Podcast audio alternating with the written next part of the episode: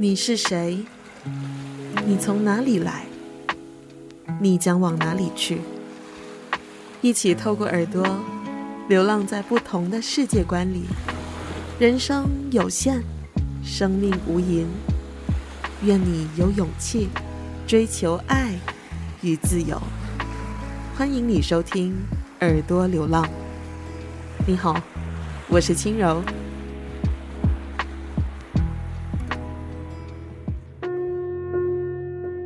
就是从一开始的断水断电，然后到粮食援助也没有，加上他们是禁止燃料的，等于无法有电。另外呢，还有就是水的问题，因为他们水他们需要抽水设施，然后或者是他们靠的是海水淡化，那海水淡化也需要电，所以在没有燃料的状况下，就会一切都变得非常的困难。医院都是随时都是爆满的状态，而且就是比如说医生要在走廊上动手术，然后或者是有些人是在没有麻醉剂的状态下要动手术，甚至过世的人已经就是遗体已经多到其实医院的停尸间其实是没办法容纳，所以很多就是堆在医院的那个院区的某个角落啊，现在要埋葬也是一件非常困难的事情。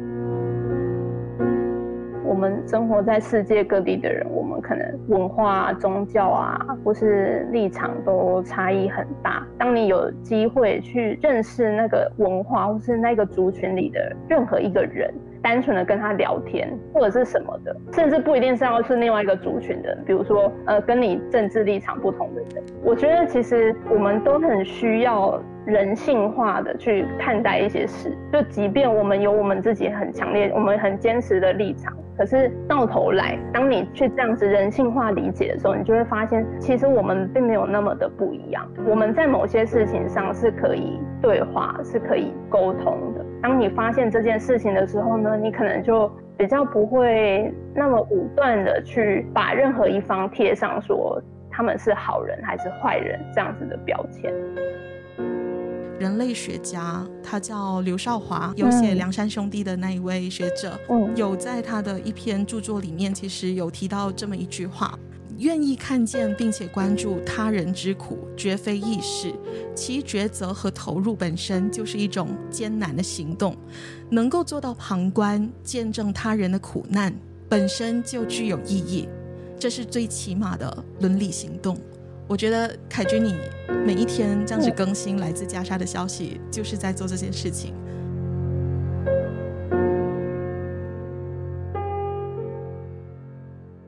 嗨，大家好。本期的耳朵流浪呢，第一次迎来了一位外国的嘉宾，他是一名台湾人，他的名字叫黄凯军，他毕业于正大的阿拉伯语文学系、广播电视学系，然后也曾经担任过这个出版社的编辑。如果你之前有看过脸书专业，呃，伊斯兰没有面纱，他也曾经就是经营过这个脸书的粉丝专业，分享了很多关于穆斯林、关于伊斯兰的文化等等之类的一些资讯。那他现在呢，是一名自由的翻译工作者、自由译者。我们欢迎凯君，凯君可以打个招呼。嗨，耳朵流浪的听众，大家好，我是凯君。嗯，我觉得还是要提一下，就是我在什么场合遇上凯君，嗯、就是在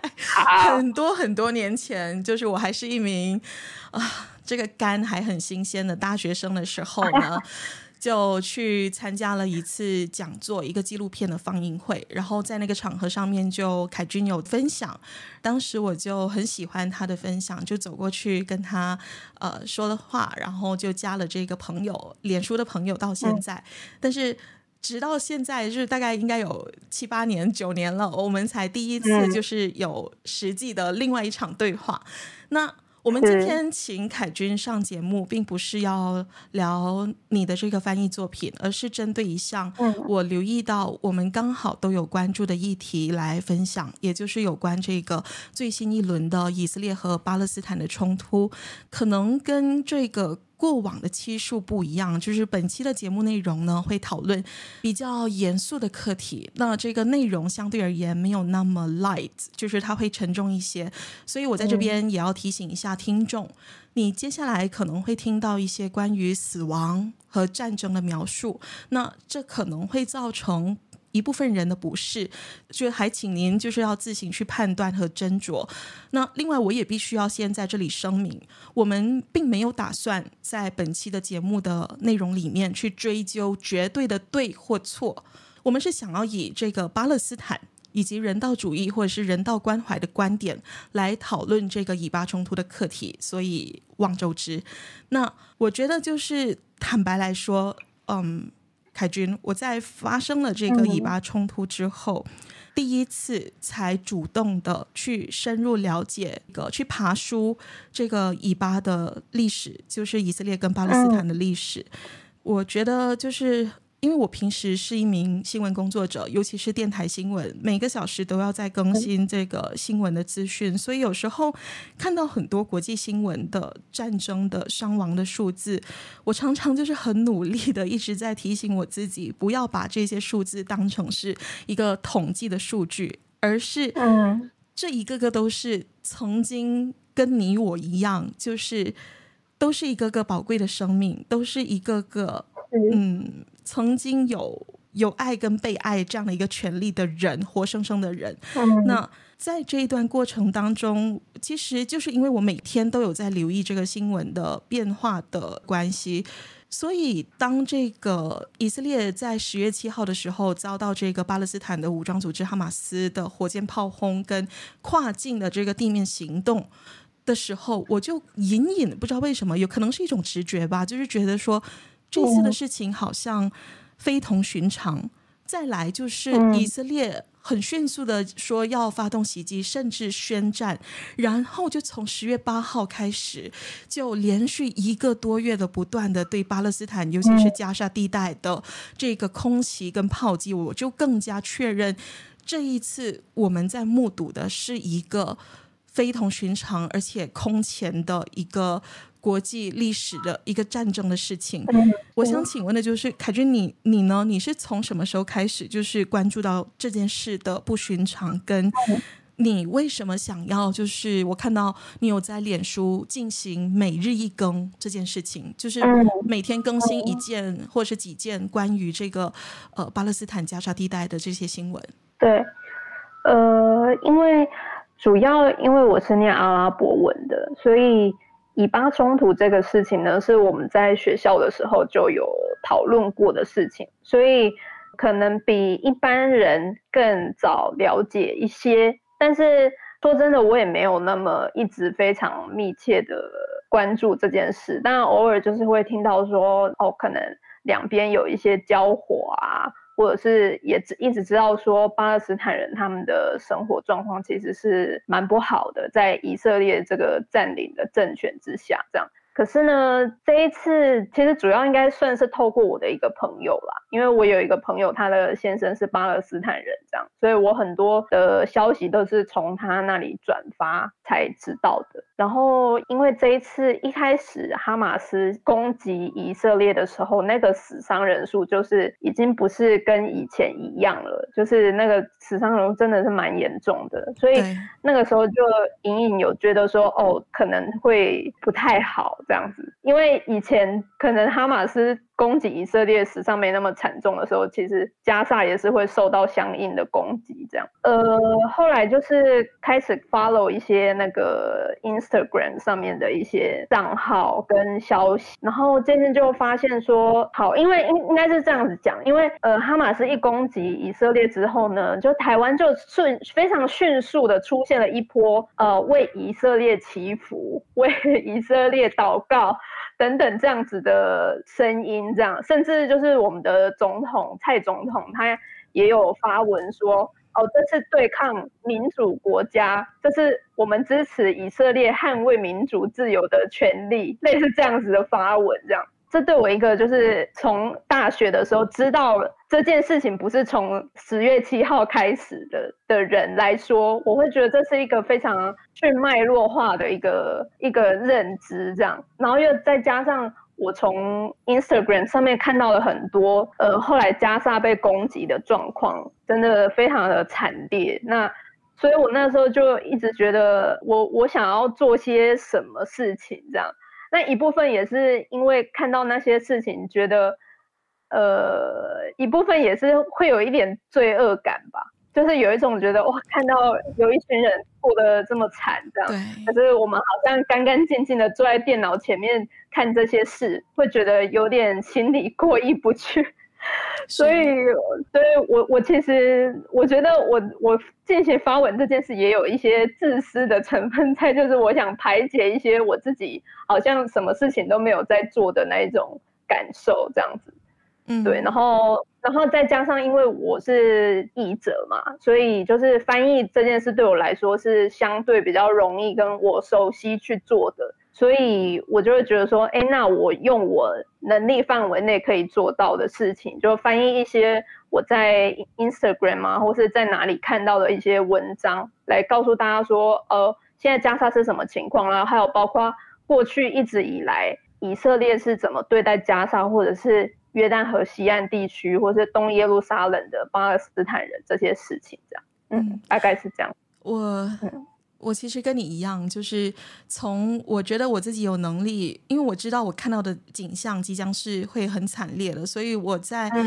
有了心理准备之后，才去加很多，就是人在加沙当地的这一些记者的账号，包括半岛整理的一些最新的资讯。他们是每日每日更新加沙当地的情况，然后直接看到的一些画面，其实是非常惨烈，而且会久久的在脑海中挥之不去的。那。我这我们待会儿再谈这个部分。我我我我想要就是在追问的事情，就是刚刚你有提到提到的一句话，就是我觉得可以再深入讲的，你说。这件事情它不是从十月七号开始的，这一句话其实就是表明了我们为什么很多人在了解以巴的事情上面会这么困难，或者是它的门槛是有点高的，就是因为这个以巴它长久以来它的历史变迁就是非常的复杂，它有各种的观点可以让你去切入，但是。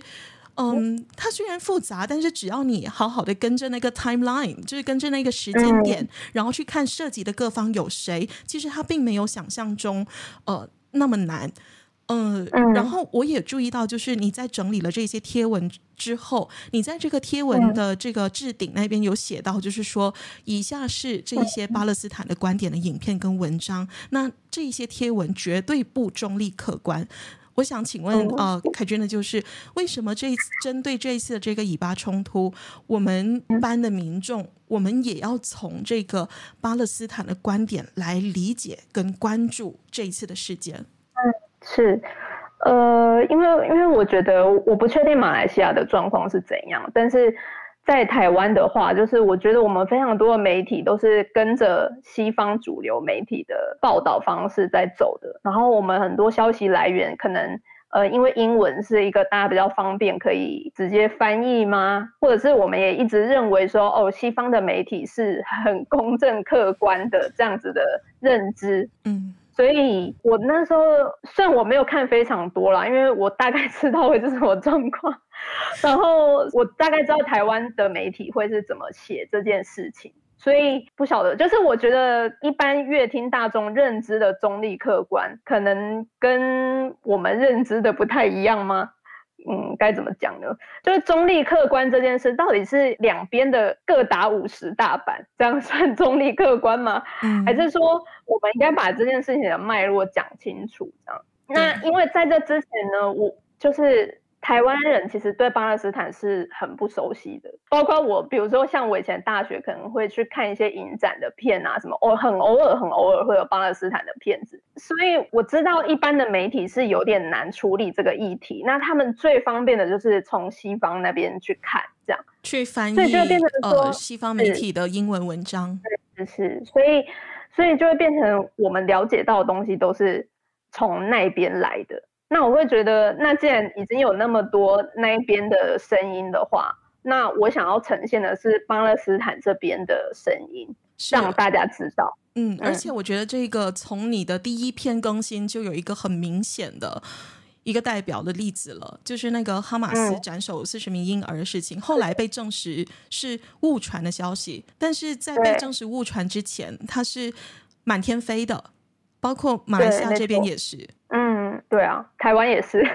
我后来有去找，也是，嗯嗯，一方面会除了是一贯的这个新闻，像你所说的，可能是语言的隔阂这件事情，还有可能就是现在的新闻，嗯、可能不是每个新闻的机构哦，部分的一些媒体工作者，可能还是会以这个耸动的、嗯、或者是血腥的这种新闻来来做标题，然后才能够吸引眼球，来才能够有这些点击跟浏览量。对，是，所以我也会觉得，对，这也是其中一个原因。所以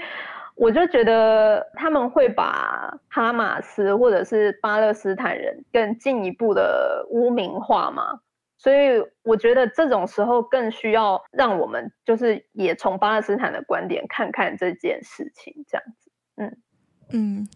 我我觉得我们今天虽然没有办法，就是很仔细的去讲这个尾巴的历史哦。我们今天是假设在听这个播客的这一些听众，你可以有能力自己去。找一下关于这个尾巴脉络的历史，嗯，我们就直接就是进入到我们假设你已经懂这件事情，或者是你可以在听了这一期播客再去补足这一方面的这个历史的这个观点，嗯，我们就直接呃进行这样的一个呃对谈哈。就是我想请问凯君呢，就是说，那从你这一次的观察，在你看来，这一次的这个以巴的冲突跟过往有什么就是一样或者是不一样的地方吗？比如说这个以色列它的反应啊，那一些，嗯，因为一一直以来就是呃，大概从二零零七年就是以色列封锁了加沙来说，如果我们先以加沙这一部分的巴勒斯坦地区来看的话，嗯，他那个时候会封锁加沙，就是因为跟哈马斯有冲突嘛，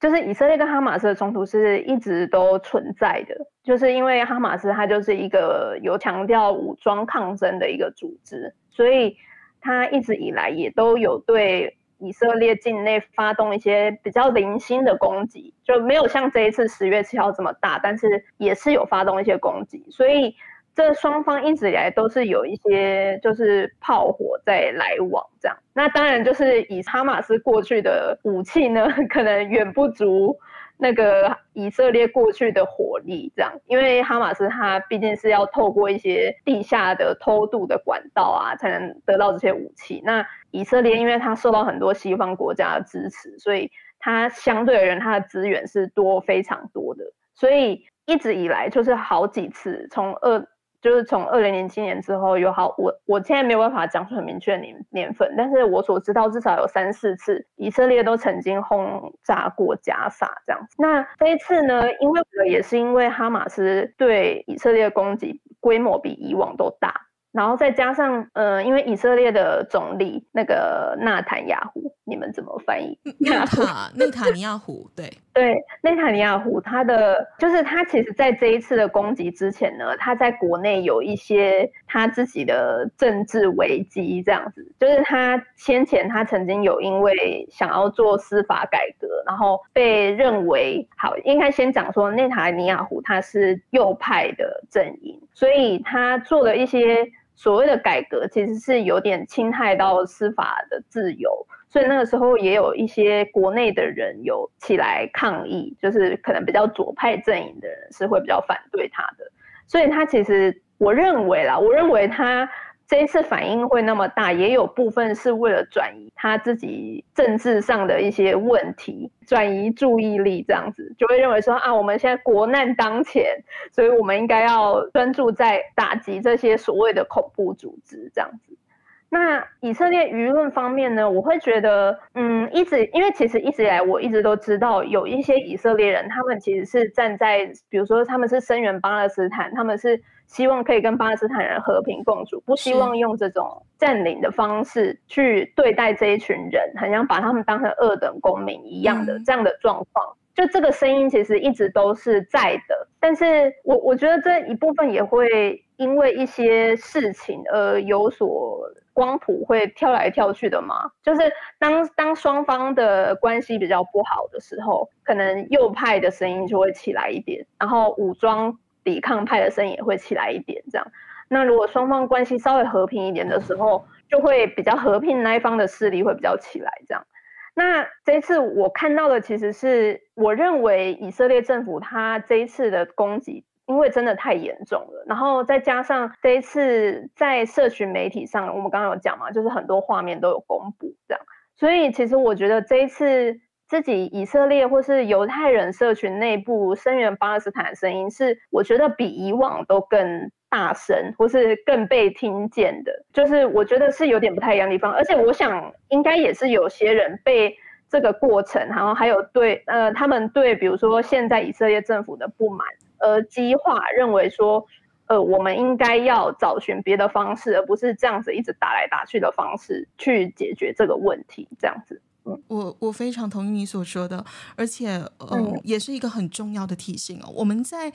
看待很多事情的时候，尤其是这一些新闻议题的时候。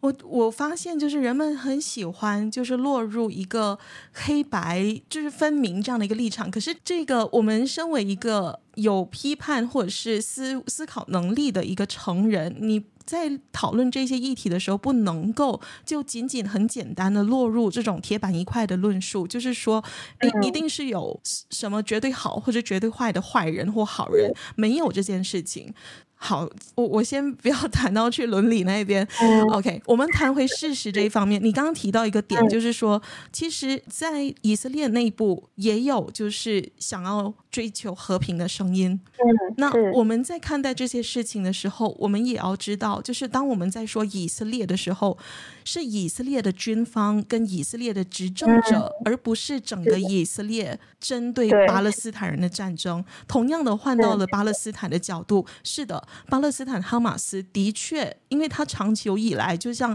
刚刚凯军所说的，哈马斯他作为一个武装组织，他的理念就是要就是进行着武装抗争的。所以当他们去攻击这个以色列的时候，并不代表巴勒斯坦的所有人或者所有的加沙人都同意哈马斯这么做。可能他们也不知道哈马斯会做这件事情。我觉得这个是大家在了解这些新闻议题的时候要分清楚。这个事情就是不能够铁板一块的去把所有人很笼统的，就是聚在一起。哦，巴勒斯坦人一定是这么想，以色列人一定是这么想。其实不是这样子的。对，所以在这边可以进一步理呃，请凯君帮我们厘清的，就是说，那我们在看各种资讯跟新闻的时候，我们作为一般的民众，我们说以巴冲突，以巴冲突，现在我们提到的这个巴勒斯坦。哈马斯跟这个巴解，就是巴勒斯坦解放组政府吗？是吗？嗯、对对，巴勒斯坦解放组织，组织然后组成的巴勒斯坦自治政府。对这个 PLO，嗯，他们现在之间的一个关系，在近年来或者是近期是处于什么样的一个张力跟立场的？嗯，因为因为一直以来哈马斯就是属于呃，可能我们会说比较偏激进的那一方，一般来说的认知是这样啊，然后。PLO 那边是比较温和派的，因为像过去呃大家知道那个奥斯陆协议也是 PLO 那边的人去谈出来的这样子。那但是呢，虽然说是这样子讲，但是其实哈马斯它也有一些比较草根化的运动嘛，因为它其实算是类似社会运动的一股力量，它并不是一开始就是一个政党。那其实他除了说哦，他坚持武装抗争之外，走武装抗争的路线，其实他还有做非常多，比如说社会慈善的事业，然后还有基层的教育啊等等的这些事情，就是他其实是有一些草根的组织运动在进行的，所以他也不是只只单纯说哦，我们就是要打仗而已。那那个 PLO 那边的话呢，他虽然说哦，他是支持和解的，就是在我们一般外人来看，他好像会觉得说哦，和平温和派好像比较好这样。可是呢，温派他有时候就会落入一个说，那我到底要多温和？我到底要退到什么地步？嗯，像奥斯陆协议，很多巴勒斯坦人是不同意的，因为那个时候阿拉法特他其实退得很后面，为了达成这个协议，那。巴勒斯坦人愿意妥协多少，这就很难讲，因为嗯，毕竟民意也是变动的嘛。然后再加上，其实就是 PLO 那边最近也有一些呃，就是比较贪腐的问题啊，或者是因为其实他们现在比较主要控制的是那个约旦河西岸地区。那其实，在那个那个奥斯陆协议之后的脉络底下呢，虽然他们名义上可以控制西岸地区，但是有很多部分其实是被以色列政府控制的，所以就会变成说，呃，巴勒斯坦自治政府跟以色列政府其实他们是有某种程度的合作的关系，所以也会让巴勒斯坦人觉得说，那你们到底是挺自己人，还是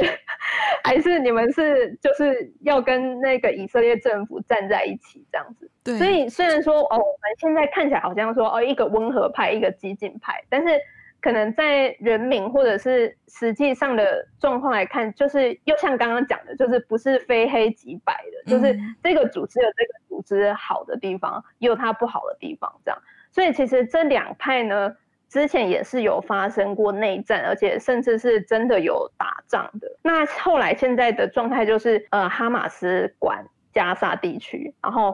巴解呃，PLO 管西岸地区的，大致上是这样子。对，就是呃，在像像刚刚你说的，就是哈马斯除了除了武力抗争之外，他其实有做很多草根的运动。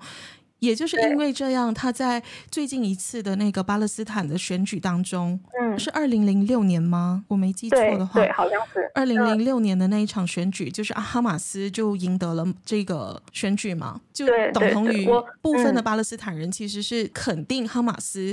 呃在草根的一些工作。然后呃，我我之前也有看到一个数据是说，就是今年的统计六月的，因为他们后来就一直都没有再选举。所以，所以，呃，就是中间大家可能不知道发生了什么事，但是就是他们当地的民调做出来，今年六月哈马斯的支持度是有到百分之五十六，所以都还有百分之五十六，对对对，但是就是不不是到说那种八成那种大多数，但是其实是有超过半数的这样。所以大家就知道说，嗯，对，就是 可能巴姐那边、PLO 那边也有也发生了什么事，所以他争取不到太多民意的支持，这样，所以才会导致大家会觉得说，哦，那我们宁愿支持哈马斯这样子的状态。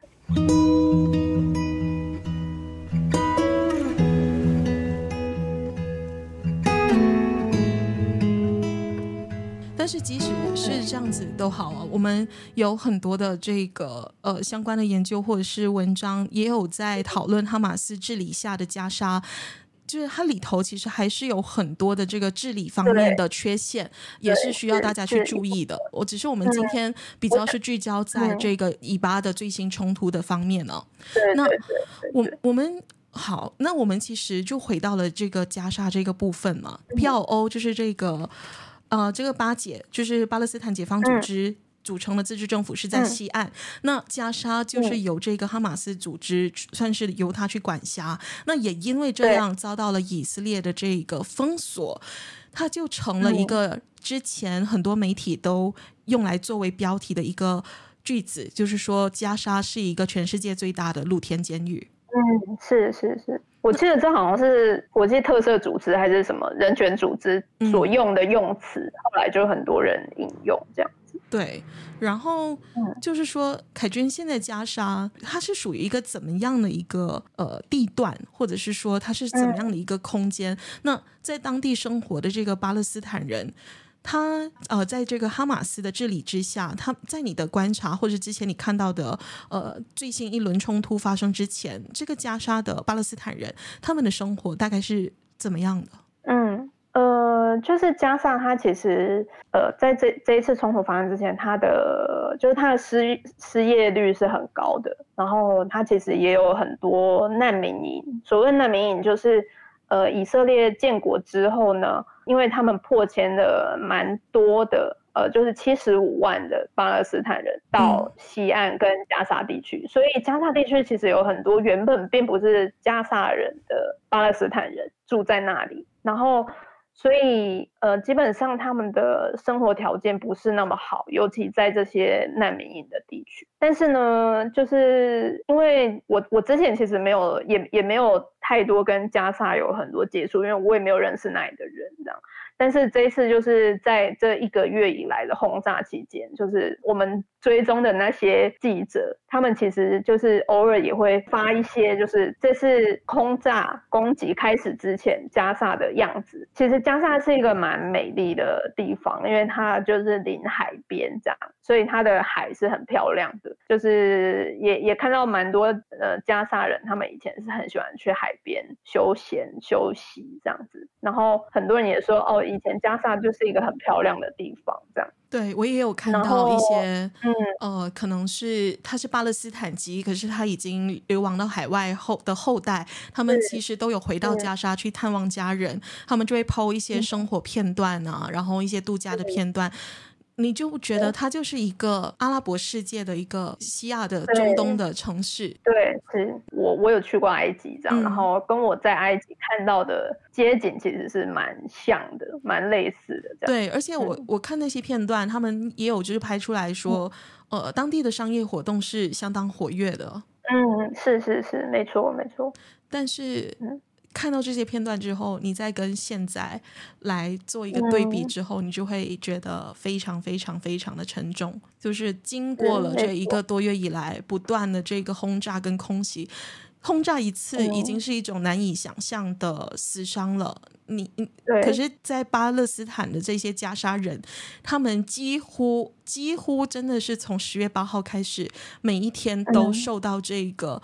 无时无刻的这种轰炸跟空袭，虽然最近说有熄火，有一个停火个四个小时，说真的，四个小时可以干嘛？然后就是当地的这个情况现在是相当的严峻了。那根据这个半岛电视台今天的新闻，它已经没有提供。这个确切的数字了。虽然我们知道这个加沙卫生部有在做非常详细的记录，而且因为这个阿拉伯的名字前面是这个名，然后后面有这个父亲的名字，所以你可以把整个家人的那个 family tree 建立起来，所以是有很详细的记录的。但是今天我看到这个半岛电视台的数据，它只是说超过一万一千名巴勒斯坦人在这一场战争中丧生，然后。请大家一定要留意的是，其中有三分之二是妇女跟儿童，再加上这个数据还没有包括那些在瓦砾底下还没有被发现的失踪者。那所以实际的数据是要比这个一万一千多人还要多上很多的。嗯、OK，没错。所以因为一部分。嗯一部分也是因为，呃，十一月初吗？我有点忘记那个确切的时时间。但是因为就是之前有一波，呃，轰炸升级的时候，以色列有炸断了一些通讯设施跟网络，是，所以。其实现在包括很多医院，我我看，因为现在其实很多人已经撤离到加沙南部，加沙最第一、第二大的医院都在北部。他们其实很多都说，呃，他们可能一天十几、二十个小时，他们都连连连不上网。阿尔西法是北部的医院吗？对吗？对对，是是北部的医院，那个就是最大的。Okay. 嗯，对，那个就是因为它是透过那个加沙卫生部去统计，那加沙卫生部它其实是靠着医院的资料回传这样。在这个状况下，很多医院它其实都已经断电了，然后又连不上网络的状况下，所以其实死亡人数要怎么更新，这是一件很困难的事情。这样，所以为什么没有很明确的数字？而且当地的情情况其实是非常的艰困的。呃，嗯，我其实都有这几天，应该是说这段日子里面，我都有在看你的这一些。呃，整理的贴文。有这些贴文，其实你都在，我觉得都是蛮跟上这个时事的，因为我自己也有在留意嘛，所以你所说或者是截取的一些重点，基本上都是每一天呃这个加沙的一些最新的情况。那根据你现在最新整理到的，或者是你最新看到的一些消息，有哪些是你想要就是在今天的这个播客分享的吗？嗯，关于。这一段日子在巴勒斯坦加沙发生的一些情况，嗯，因为一直以来就是从可能十月初就开始关注嘛，然后一直到最后，其实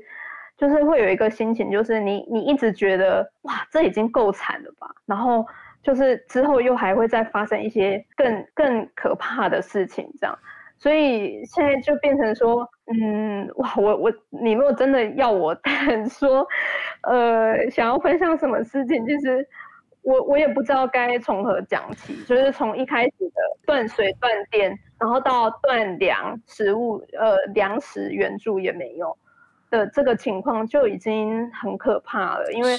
对，就是这这个这个应该不用多解释，大家都可以明白。然后可虽然呢，他们有号称他们开放了一些援救物资进去，但是其实那个数量是少到可能可能不到半天，然后也不是所有人都都使用得到就已经没了的状态。然后再加上他们是禁止燃料的，那禁止燃料这件事就等于无法有电，因为他们很多是靠着发电机在发电。所以，另外呢，还有就是水的问题，因为他们水，他们需要抽水设施，或者是有一部分的水是从以色列那边供水，那当然是断掉了嘛。后来他其实号称说他有恢复供水，但是其实因为没有电，所以水还是抽不过来。然后或者是他们靠的是海水淡化，那海水淡化也需要电，所以在没有燃料的状况下，就会一切都变得非常的困难。嗯，然后还有当然包括医院的状况是最可怕的，就是他们医院都是随时都是爆满的状态，而且就是比如说医生要在走廊上，因为病床早就已经放不下，可能他们要在走廊上动手术，然后或者是有些人是在没有麻醉剂的状态下要动手术，甚至嗯，不管是儿童还是小孩，还有这个进行 C section 分娩的这一些孕妇。说到孕妇，今天的一个最新消息就是关于这个巴勒斯坦加沙的。这些婴儿的死亡率有在上升的趋势，可不可以请凯军就说一说今天截至我们今天录音的这个时候，十一月十三号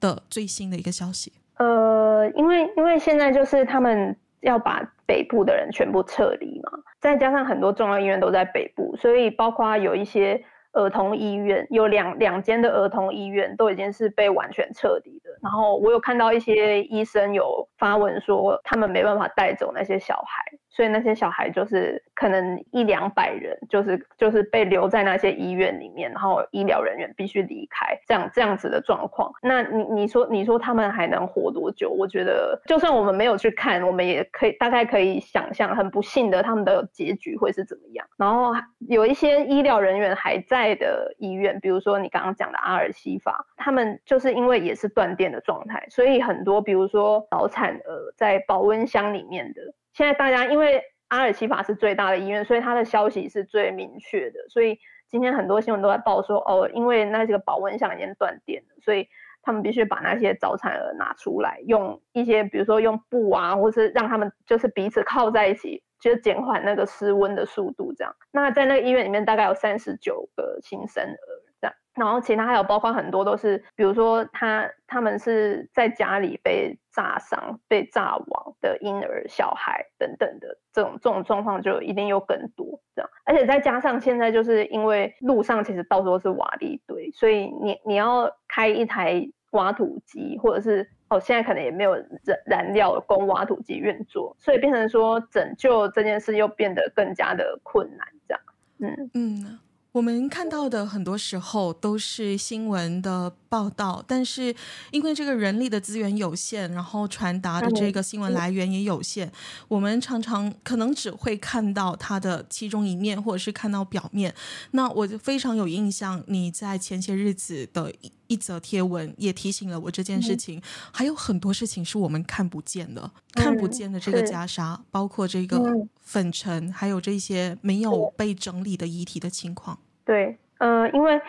就是过世的人已经就是遗体已经多到，其实医院的停尸间其实是没办法容纳，所以很多就是就是可能堆在医院的医院的那个院区的某个角落啊，甚至是很多比如说被压在瓦砾堆底下，或是被炸死在路边，没有人有办法去援救他，或者是其实现在要埋葬也是一件非常困难的事，所以就是大家可以想象，在已经过了一个月，然后这些。遗体，像他们之前甚至还把遗体放在那个冰淇淋车里面，就希望说哦可以延缓那个腐烂的速度。这样，是我相信他们也没有想象到后来的轰炸会这么惨烈。对，因为之后就是摆在帐篷里面了。嗯，是对，没错。所以这些东西就会变成一个很大的就是卫生的隐忧。然后还有包括因为现在粮食不足，所以很多人都已经快要有点面临那个营养不良的状况，然后也有一些人饿死或渴死。虽然现在这个数字还不是那么多，但是可以想象说，如果这个情况不改善的话，就是只会越来越糟。嗯。对，就是有这个疾病风险或者是老人的人都会就是先遭遇这个症状。嗯，没错。嗯，因为我们都是从照片上看到嘛，所以一直一些可能气味啊，或者是实际上那里到底生活什么状况，我们可能不是那么的清楚。还有包括比如说粉尘的问题，因为就其实我们在现场看到很多在轰炸现场过后的，不管是幸存者还是遗体。他们其实都是盖着厚厚的粉尘，这样。嗯，那大家可以想象说，他们又没有水。所以你你要怎么清理那些粉尘，也也是很困难。很多伤者，嗯，我看到的很多伤者的照片，呃，跟影片，尤其是儿童，他们都是在接受治疗的当下，嗯，他们的整个面部那一些都是白色的，都是这些建筑物的粉尘。对，对，没错。呃，然后再加上呃，可能有有些需要救援嘛，所以这些东西又会被被扬起，所以空气中其实就是一直飘散的这些粉尘。那加上还有其实。当地呃的人就有讲说，以色列军队其实他有使用类似白磷弹，就是这种燃烧型的炸弹。那它其实是会释放出一些化学气体，所以很多人都说闻到那个味道非常的不舒服。这样，但是现在还没有很确定说那到底是什么什么型的炸弹。但是很多人都有讲到说，呃，在某些炸弹炸了之后，它那个气味是非常的难闻的。那再加上没有水的状况，我们就知道说那是非常痛苦的事。然后另外就是噪音，呃，因为有非常多，比如说战机飞过的声音，或者是呃轰炸的声音，当然就不用讲了。那当然还有很多人，因为他呃跟自己的家人道别，他可能会很难过，会哭啊，或者是叫啊，或者是很多人很害怕啊，然后那个社会氛围是非常恐慌的。那在这个状态下呢，其实也会引发失眠的问题，因为所有人的心理状态都是极度的不稳定，然后再加上有这些噪音，所以他们其实都睡得很少，然后大家都很累，都没有好好休息，这样。这也是一种精神上的精神上的折磨。对，没错。然后还有包括大家就是可以想到说，没有水会有什么状况，就是。可能为了要排队上厕所，可能就要排个半天。就是可能少数有几间厕所还可以运作，他就排了半天这样。我今天有看到，就半岛电视台还有访问一个老妇人，然后他就说他为了不想去上厕所，所以他就尽量少吃少喝。那当然原本这些资源也就已经不足了，可是很多人就是因为这样，为了不想去。上厕所造成麻烦，所以他就反而说：“哦，那我就不要吃。”尤其是，其实我那篇文章没有讲到，但是还有我之前还有看到一个新闻，就是说女性，因为女性会有月经生理期的问题，所以很多女生就开始吃延延经的药，嗯，为了让自己的月经不要太早来，然后会在这个状态下造成很麻烦的状况。那所以这些东西都会。非常影响到后来，他们假设这些人他们存活了，那他们这但是这个经历还有这些这些天的这些事情呢，其实对他们身体都会造成很大的伤害。嗯，是我除了这一个方面，我们我们虽然作为一个远方的观察者，我们每天都在看这一些消息的时候，其实心里面是有很大很大的这种。很沉重的无力感。我看到凯君你有写到，就是嗯。针对这种事情发生在眼前，然后你没有办法去做任何事情的时候，呃，我我说回我自己好了，就是我我就是在自己心有余力的时候才去接触这一些新闻，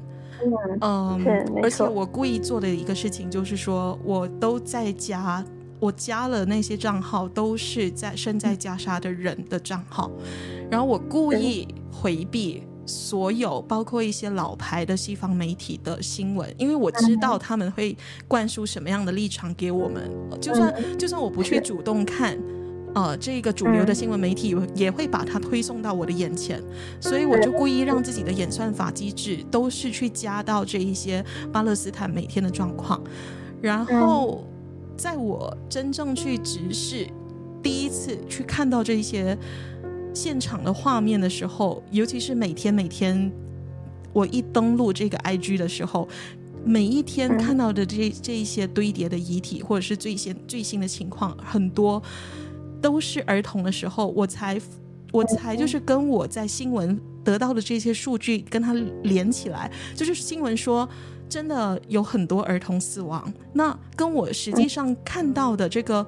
当地的这个情况的确的确是符合的，因为看到的很多的这一些。死死者都是这个儿童，然后其中其中有两个画面到现在我还是挥之不去的，一个就是一个父亲他提着两个白色的袋子，然后高喊着：“这是我的孩子，我的孩子在这边。”当你在仔细看的时候，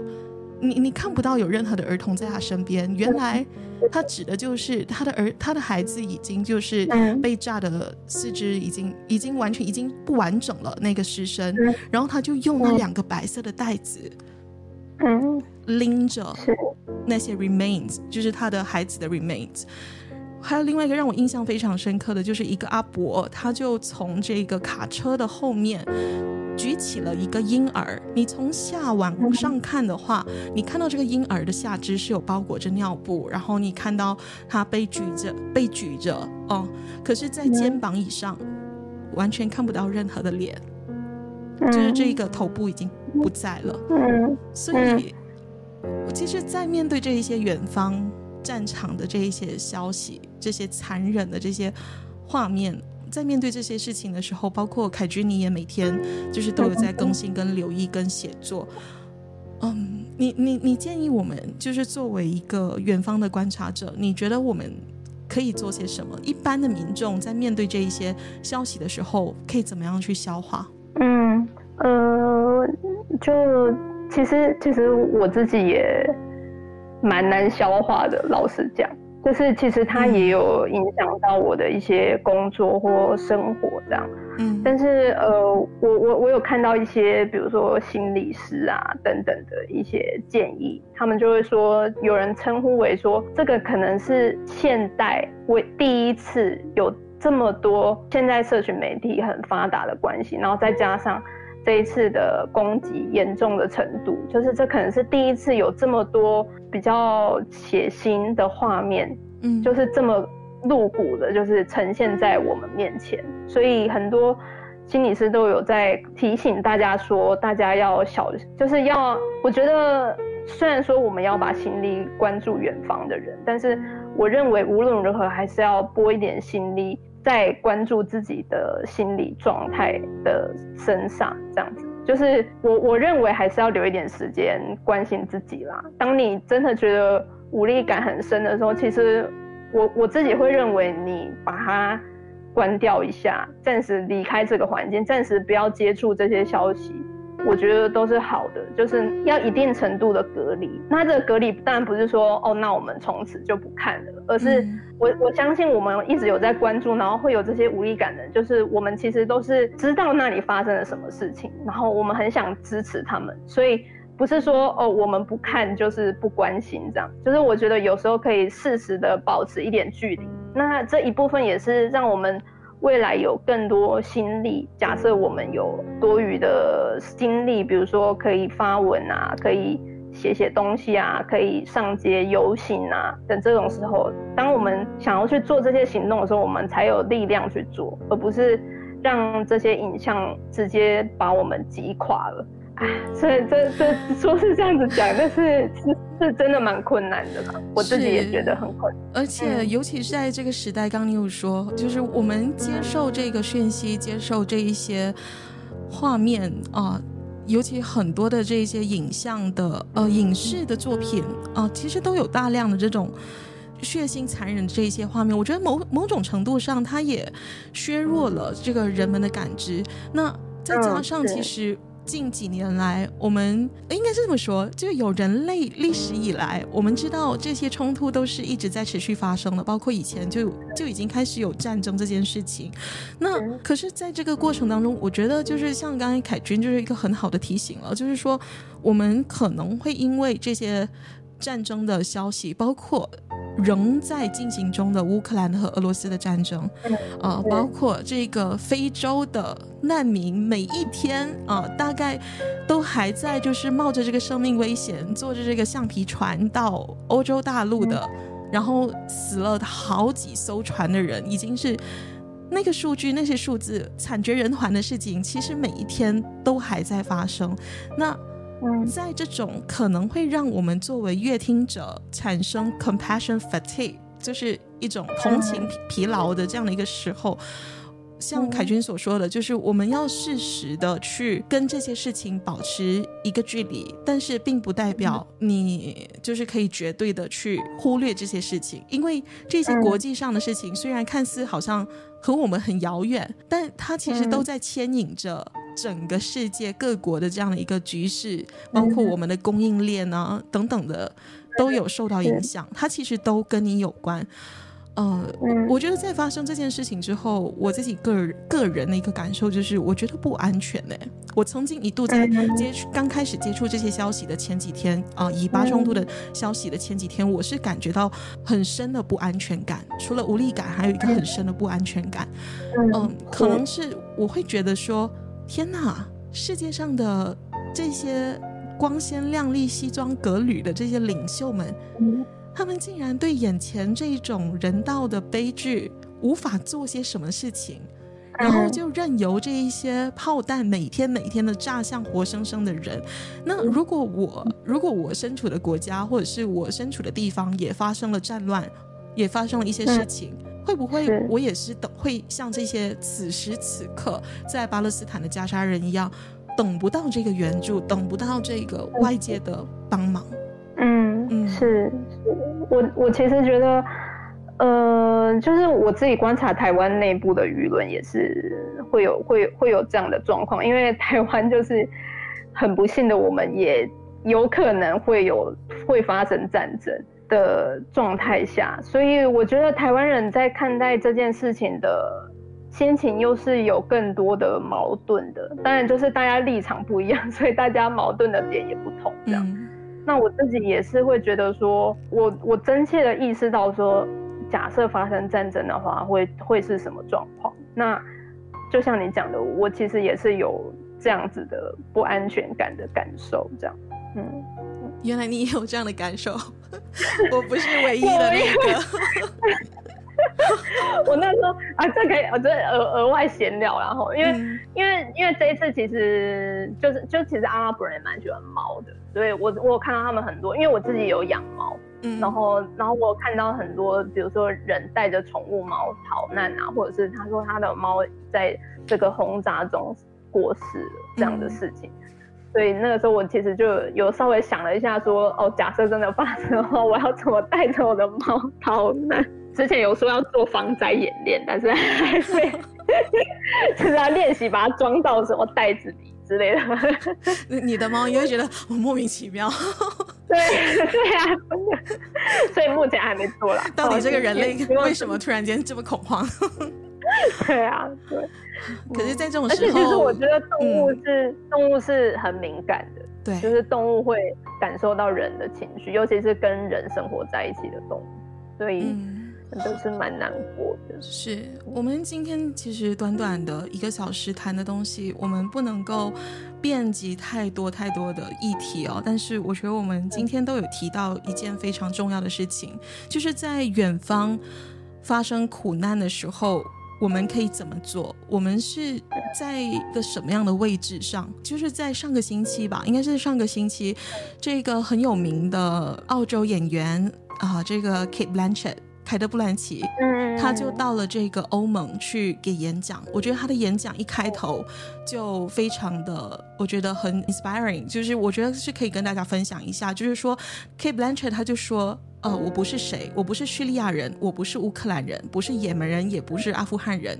我不是来自以色列或巴勒斯坦，我不是政治家，我甚至不是评论家。但是他说，但我是一个目击者，But I'm I'm a witness。然后他说，他作为一个目击者，他不再看到这些战争跟暴力跟迫害对人类造成的这些代价之后，他不能够视而不见，就是不能够视而不见。他这边用英文他说的是。I cannot look away，我觉得这就很符合我们今天谈的东西，就是说，我们还是必须去勇敢的去直视这些正在发生的苦难，即使我们能够做的事情很少。我记得我那天第一次看到这些消息之后，我真的觉得，天哪！我我那天心情好糟，就是我完全就觉得，啊、呃，我现在还在笑，或者是我还在看这些搞笑影片，我是不是很没有人性啊？我，我，我，我立马当下我就找到了这个世界粮食组织 FAO 的捐款给巴勒斯坦的这个网站，我就做了一个小额的捐款，但是它也某种程度上也有就是抚慰嘛，或者是有让我就是没有那么的焦虑，对，是，所以我们其实都可以在。这样的一个时刻，去找到我们可以做的事情。比如说，你今天听了这一个播客，你你可以分享给你的朋友知道。你可以在脸书发个文，说你对这件事情的想法是什么，让更多人的去关注现在正在发生的事。嗯、对，没错。嗯，凯君，你有什么就是最后想要在对耳朵流浪的听众说的东西吗？就是关于这一场以巴冲突。嗯，我觉得不论说，呃，我们生活在世界各地的人，我们可能文化、宗教啊，或是立场都差异很大。但是因为一直以来我都，因为我念的是阿拉伯文嘛，然后我有做一些伊斯兰文化类似推广的工作嘛，我我我自己会觉得，在接触异文化的时候，虽然你知道那个那个文化跟你是很不相同的，但是。当你有机会去认识那个文化，或是那个族群里的任何一个人，就是不是透过说哦，我我知道你的立场是这样，不不是这样的认识，而是单纯的跟他聊天，或者是跟他吃一顿饭，或者是什么的，甚至不一定是要是另外一个族群的人，比如说呃跟你政治立场不同的人，这样子的。我觉得其实我们都很需要这样子的东西，我们是很需要。人性化的去看待一些事，就即便我们有我们自己很强烈、我们很坚持的立场，可是到头来，当你去这样子人性化理解的时候，你就会发现，其实我们并没有那么的不一样。就是我们在某些事情上是可以对话、是可以沟通的。所以我会觉得，呃，虽然大家不一定有机会可以去认识一个巴勒斯坦人，但是我觉得或许从比如说追踪一些记者个人的账号，从这个开始也是一个好的方法。因为我我其实后来后来我有去看一些他们的人的留言啊，我就会发现大家其实有点像把他们当作是自己的朋友一样在关心。因为当你看到是一个活生生的人在你面前，然后他要的其实跟我们都一样，我们就是想要过安全的生活，就是其实我们的愿望是很像的。当你发现这件事情的时候呢，你可能就比较不会那么武断的去呃把任何一方贴上说他们是好人还是坏人这样子的标签。嗯，就是这样，就是我们要回到一个人性的角度去。你知道吗？就是回到很基础的、很最初的一件事情，我们都是人，我们都是人类这件事。现在很多人好像都忘了这个事情，然后就只是很纯粹的，就是落入了一种刻板印象之间的纷争。但是是，我个人觉得是很没有意义的。对，那我们今天到这边，凯军刚有说到，就是呃，建议我们可以去。关注一些当地记者的消息，嗯，来知道加沙当地的一些最新的状况。呃，除了这个之外，凯君，你有什么？就是你现在正在看的？呃，媒体呀、啊，或者是一些你曾经读过的一些作者，或者是学术研究者，他们的书籍或者是文章，或或者是纪录片、电影也可以。就是有什么是你觉得可以推荐给耳朵流浪的听众，去进一步的去了解巴勒斯坦跟以色列的纷争的这样的一个历史，或者是巴勒斯坦人本身面对的这样的一个困境，有什么是可以推荐的吗？作品？嗯嗯呃。如果如果是媒体的话，其实我还是蛮推荐那个半岛电视台的，因为它也有英文的。我我后来知道它好像有简体中文版啊，但是因为我我个人比较看不习不习惯简体中文，所以我没有去看它简体中文的消息跟得紧不紧这样。但是因为我有同时呃追踪阿拉伯文跟英文的版本，我觉得英文跟的还蛮紧的。呃，因为因为我觉得有有些中东独立媒体，其实它还是会有点太快的去报道一些事情，但是我觉得半岛是我观察到，我认为他们比较有在确认事实的一个新闻台，这样。然后另外中文的话，可能就是报道者吧。我我不知道马来西亚有流行 流行报道者吗？呃，中文圈子的人可能有留意到。那除了报道者之外，嗯、我觉得端传媒的、对，对端传媒的深度报道跟每日更新的那个栏目做的也还不错。嗯嗯、呃，另外还有这个台湾的转角国际，就是联合网的那个，没错，对，没错，转角国际。呃，也有很多的关于这个以巴冲突的深度报道，也写得很好。嗯、呃，我必须要称赞的，就是因为里头有两位作者，最近也在写这个哈马斯或者是巴勒斯坦相关的这样的一个深度文章的，有两位是我认识的朋友，呃，一位叫邓世轩，一位叫李烈宽。那这两位。呃，目前在台湾深造的马来西亚人呢，他们也写了相关的文章，也也是非常强烈的推荐。呃，这个耳朵流浪的听众去阅读，嗯、会更加了解现在发生的什么事情。嗯，嗯，那还有吗？中文书的话，呃，哎，所以台湾的书在马来西亚几乎都买得到吗？买得到，非常流通。哦、对对对对对，嗯，对，那呃，我就推这一本我的 我的同学写的，嗯，就是。王呃，他叫王冠云，这样就是他一一样也是念阿拉伯文的，然后他后来有在巴勒斯坦待过一段时间，然后他也非常关注这个议题，尤其是在媒体怎么呈现这个冲突啊方面，因为他后来有去念传播相关的研究。是，所以他有写了一本书，叫《这才是真实的巴勒斯坦》。然后他在里面访问了很多巴勒斯坦当地的人，也有访问犹太人，所以我觉得还蛮值得一读我稍后也会把这个凯君提到的这一些书目都放在的这个播客的节目资讯栏下面，这样子大家就可以去查询。嗯，对，然后。呃，其他的话，其实我觉得就没有，我我就没有非常特定的希望大家看什么。但是，呃，之前就是有一个呃美国犹太的作家，他有提到说，他很希望大家去读一本是巴勒斯坦人写的书，这样。所以我觉得大家或许可以从这个角度，然后去找你身边所拿得到的任何一本巴勒斯坦人写的书，其实我觉得都是一个很好的开始。呃，影片的话呢？我我最近在 Netflix，因为其实最近大家也有推荐一些在 Netflix 上的关于巴勒斯坦的剧情片或是纪录片这样，但是是就是有大部分台湾都看不到，我不确定马来西亚人看不看得到。嗯，但是我最近有发现另外一个是我觉得比较轻松的，大家也可以去看看的，就是是脱口秀。他说他是巴勒斯坦人，但是他现在住在美国这样。大概每个大概都一个小时左右，也都有放到 Netflix 上。它叫做 Mo，就是 M O，穆罕默德的缩写，这样。OK。大致上，我最近看到的是这些。我有一个非常久远以前，但是就是那个纪录片对我来说蛮重要的，就是那是我在大学时期看的一个片子。它是一个纪录片，叫做《美丽天堂》。哦，我现在看到它的英文是 Promises，其实就是呃那个导演他从他访问了在耶路撒冷生活的七个小孩，然后这七个小孩里面呢，就是有阿拉伯人，有犹太人，有穆斯林，这样就是七个孩子在讲他们的生活，然后后来呢他。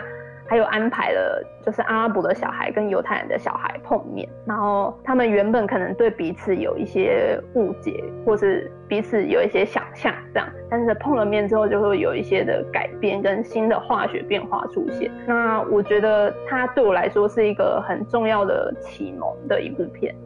就是，嗯，就是回到我们刚刚讲的那个人性化理解的这个部分，我觉得在这个纪录片里面有蛮好的呈现。好。我们今天耳朵流浪就非常非常谢谢凯军黄凯军，呃，来到这个节目上做客。因为 虽然很久没有见面，然后也不曾就是深入聊天过，但是你很快的就答应了我的这个邀请，我真的真的非常非常谢谢你能够答应，然后也非常谢谢你今天这样的一个分享。嗯，最后，其实刚开始一听你说，你说这个观看他人的痛苦这件事情，是你你也跟我一样，就是当当我听到，就是你你跟我一样，呃，在看这个远方战士的时候的心情，包括这个没有安全感，包括这个很深的无力感的时候，当我知道有人跟我一样的时候，其实我肩膀上的那个沉重感真的轻了很多。就感觉上我不是一个人在面对这件事情，因为我们常常现在低着头看着荧幕，就是感觉上 就好像自己在对抗整个世界。其实这种孤立感是现代人常有的一种感受。可是经经过经过今天的对谈，经过今天这样的你的这样的一个分享，有让我知道，就是我不是一个人，我们不是一个人。对，没错。所以真的很谢谢你。然后我我我在看到你前面前两天的这样的一个分享，你不是说你你在选择这一些新闻的时候，有时候你甚至出现了每一件事情都很惨，那我要写哪一篇稿这样的一个过程。嗯，我我觉得你正在做的这样的一个事情，它本来就不是一件容易的事。那嗯我就想起呃，我很喜欢跟很仰慕的一位。呃，人类学家，他叫刘少华，就是有写《梁山兄弟》的那一位学者。嗯、他有在他的一篇著作里面，其实有提到这么一句话，我就最后的时候跟耳朵流浪的听众分享，也跟凯君你分享。他就说：“你听到这个，你听到外面有烟花的声音吗？”嗯，听到了。对，这今天呃这几天是这个印度同胞新都教徒的屠妖节连假，嗯、所以就有很多庆祝的这烟花活动。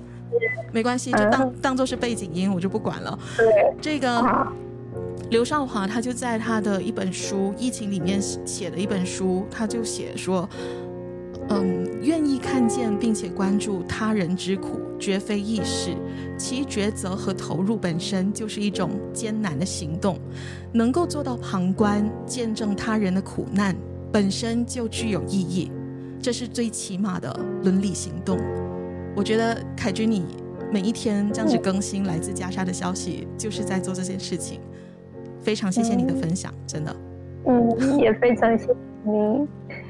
好，那那我们就在这边做一个结束了。好，好，非常谢谢大家今天的聆听。嗯，我们有机会再针对你的其他的翻译作品再再联络。好，没问题，谢谢。